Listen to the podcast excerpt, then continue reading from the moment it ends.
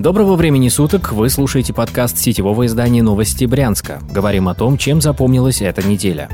Важное о коронавирусе. В течение недели на Брянщине суточный прирост зараженных колебался от 138 до 147 человек. С прошлой пятницы власти подтвердили еще 10 смертей от коронавируса. Общее количество погибших достигло 60. С прошлой пятницы в регионе не ввели новых ограничений, зато продолжили действовать старые. Заведения общепита работают в жестких условиях. Им все еще приходится закрываться до 23.00 и соблюдать рекомендации Роспотребнадзора. В разговоре с новостями Брянска несколько рестораторов пожаловались на то, что терпят убытки и не видят смысла в ограничениях. Они убеждены, вирус опасен в течение всего дня, и запрет на работу в ночное время не снизит темпы пандемии. При этом полиция совместно с чиновниками не прекратила коронавирусные рейды. Только в Брянске ежедневно составляют десятки протоколов за нарушение масочного режима. Стражи порядка проверяют общественный транспорт и такси, ходят по сотням торговых предприятий и следят, как там соблюдают рекомендации Роспотребнадзора. Нарушителей ждет суд и возможные штрафы.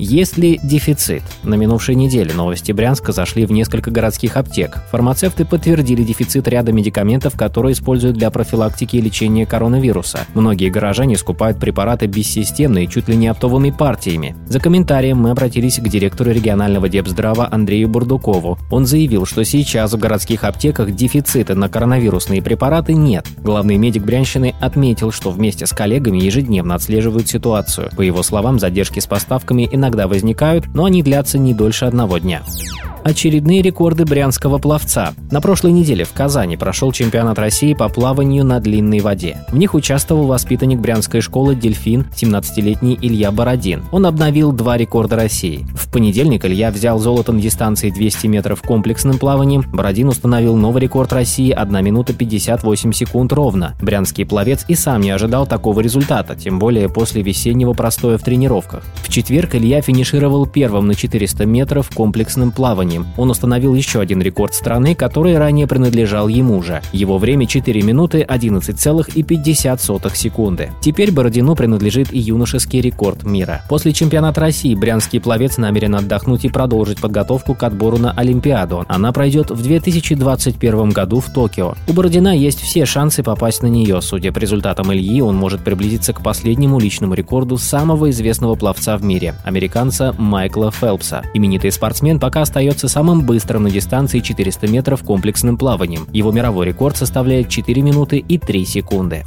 Стало известно, сколько Лениных осталось на Брянщине. Аналитик по имени Борис Ги в октябре опубликовал исследование, в котором подсчитал, сколько улиц Ленина находится в субъектах России. В Брянской области оказалось 145 улиц, названия которых образовано от имени вождя мирового пролетариата. Всего по стране их существует 8468. Еще аналитик узнал, сколько на Брянщине есть памятников вождю. Их общее количество составило 71. Они расположены на площадях, в скверах, у вокзалов и в бывших пионерлагерях. По подсчетам Бориса Ги, Брянщина вошла в список регионов с аномальным количеством улиц, названных в честь Владимира Ильича. Лидером списка область уступила лишь в количестве бюстов и памятников.